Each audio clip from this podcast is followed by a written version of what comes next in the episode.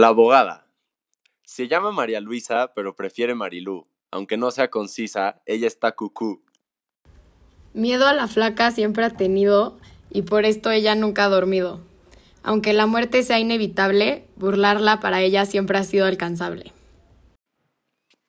Cuando el día por fin llegó, la flaca fuertemente exclamó.